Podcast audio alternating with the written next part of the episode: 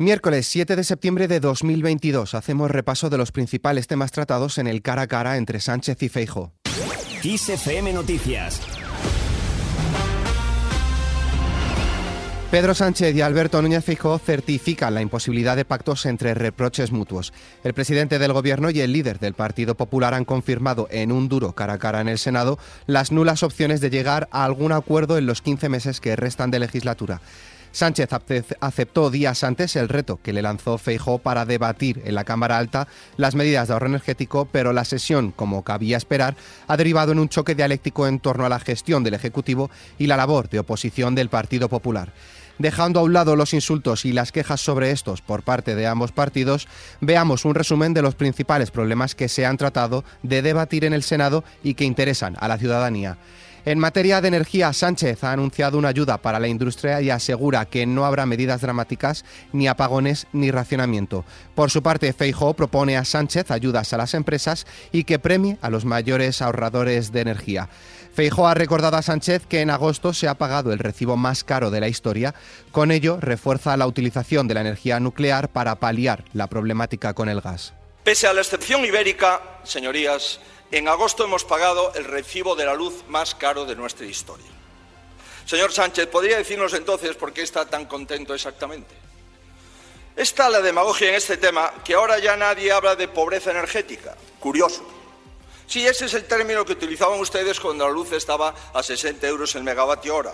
¿Cuál deberíamos usar ahora que estaba ayer a 389 euros el megavatio hora. A esto Sánchez le ha respondido que la energía nuclear no puede ser en ningún caso una solución a corto plazo para el problema energético que sufre toda Europa. Si quisiéramos construir una central nuclear en la Comunidad de Madrid, que ya le digo que este gobierno no quiere, pues estaría operativo dentro de 15-20 años. Por tanto, es una falacia plantear la solución nuclear para un problema energético que está sufriendo España hoy. ¿Cierto? También le informo, en fin, esto no es, digamos, algo secreto, eh, usted reprocha no sé qué del gas ruso, eh, estaría bien que le informaran mejor sobre esta cuestión. El 40% del uranio, que se consume en esas, eh, en, esas centrales nucleares, ¿de qué país vienen sino de Rusia, señor Feijo? En este sentido, los responsables de las mayores empresas energéticas de España debaten sobre el futuro del sector y cómo afrontar la crisis abierta tras la invasión de Ucrania todo tras garantizar al presidente del gobierno Pedro Sánchez durante su cara a cara que las medidas de ahorro no serán dramáticas. En materia de inflación, Feijo ha asegurado que la inflación ha subido un 10% y los precios de los productos un 13%.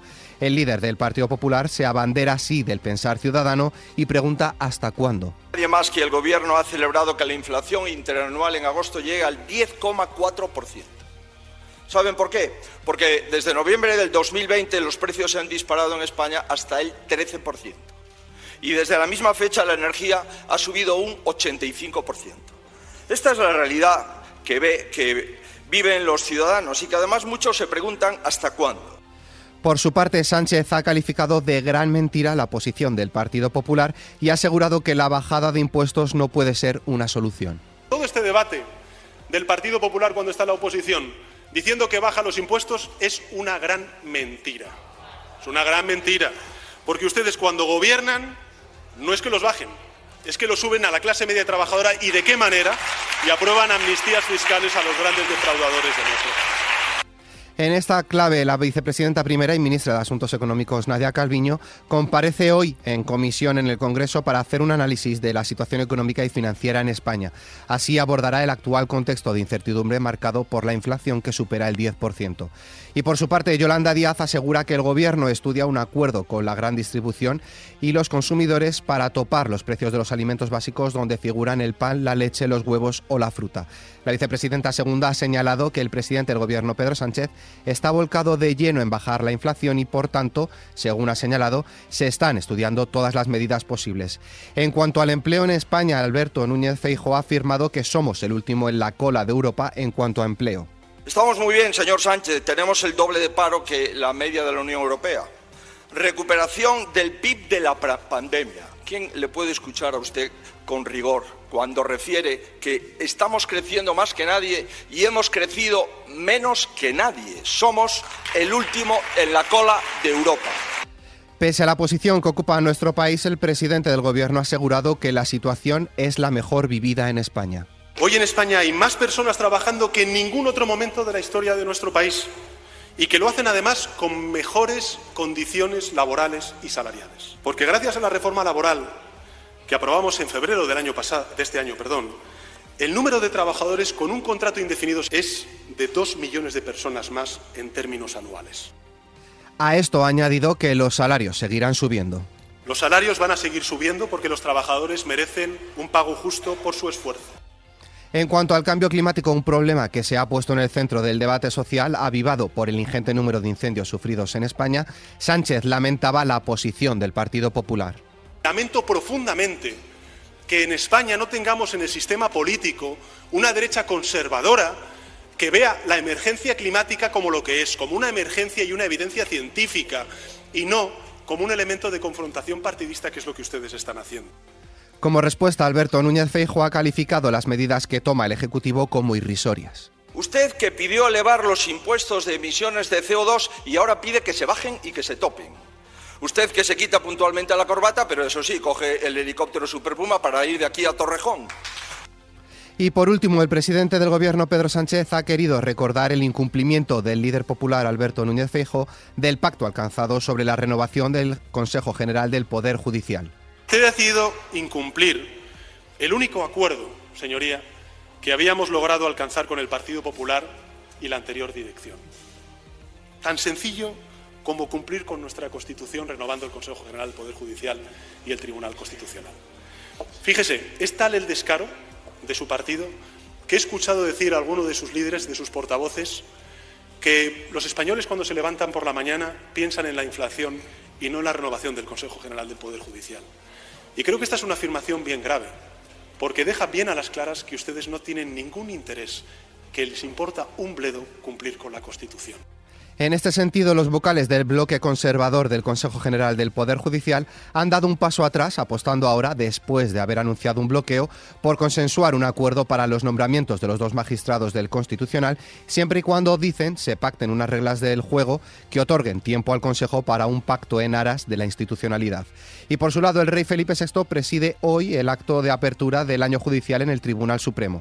En esta ocasión estará eclipsado por la parálisis que sufre el Poder Judicial, por la falta de acuerdo para la renovación del Consejo General del Poder Judicial, que ahora también afecta al Tribunal Constitucional. Una vez finalizado el cara a cara, no han llegado las conclusiones. Moncloa y Génova satisfechos con la actuación de sus líderes en el Senado. Ambas partes han valorado de forma positiva las intervenciones de sus respectivos líderes, Sánchez y Feijóo, y las dos partes se ven vencedores. Desde el gobierno creen que han cumplido su objetivo, dar un mensaje de tranquilidad a los españoles y desmontar la imagen de solvencia de Feijóo. En esta línea se ha pronunciado la ministra de Justicia, Pilar Job, y ha asegurado ver al presidente del Partido Popular, Alberto Núñez Fijo, desorientado y nervioso en el debate que ha tenido lugar este martes, y Job ha recalcado que la discusión de Feijóo ha sido una especie de debate de censura. También ha dicho que se han encontrado con un líder de la oposición que le ha sorprendido porque dice fue él quien pidió el debate e iba de farol. Y fuera de nuestras fronteras, rusos y ucranianos alertan de nuevas explosiones en la ciudad que alberga la central de Zaporilla. El alcalde, huido por la ofensiva rusa, ha alertado de que continúan las provocaciones por parte de las fuerzas ocupantes y ha instado a la población a refugiarse. Por su parte, en esta línea, la nueva ministra del Reino Unido, Liz Truss, ha hablado con el presidente de Estados Unidos, Joe Biden, con quien ha acordado reforzar las relaciones de ambos países, así como garantizar el fracaso del presidente ruso Vladimir Putin en Ucrania. Terminamos con nuestra hoja cultural.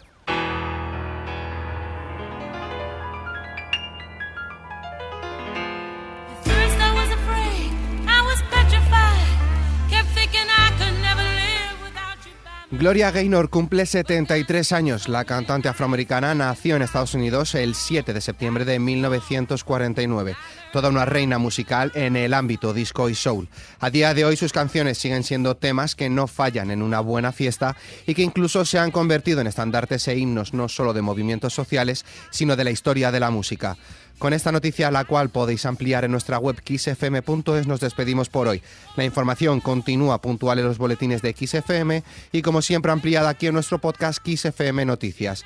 Con Susana León en la realización, un saludo de Álvaro Serrano, que tengáis muy buen día.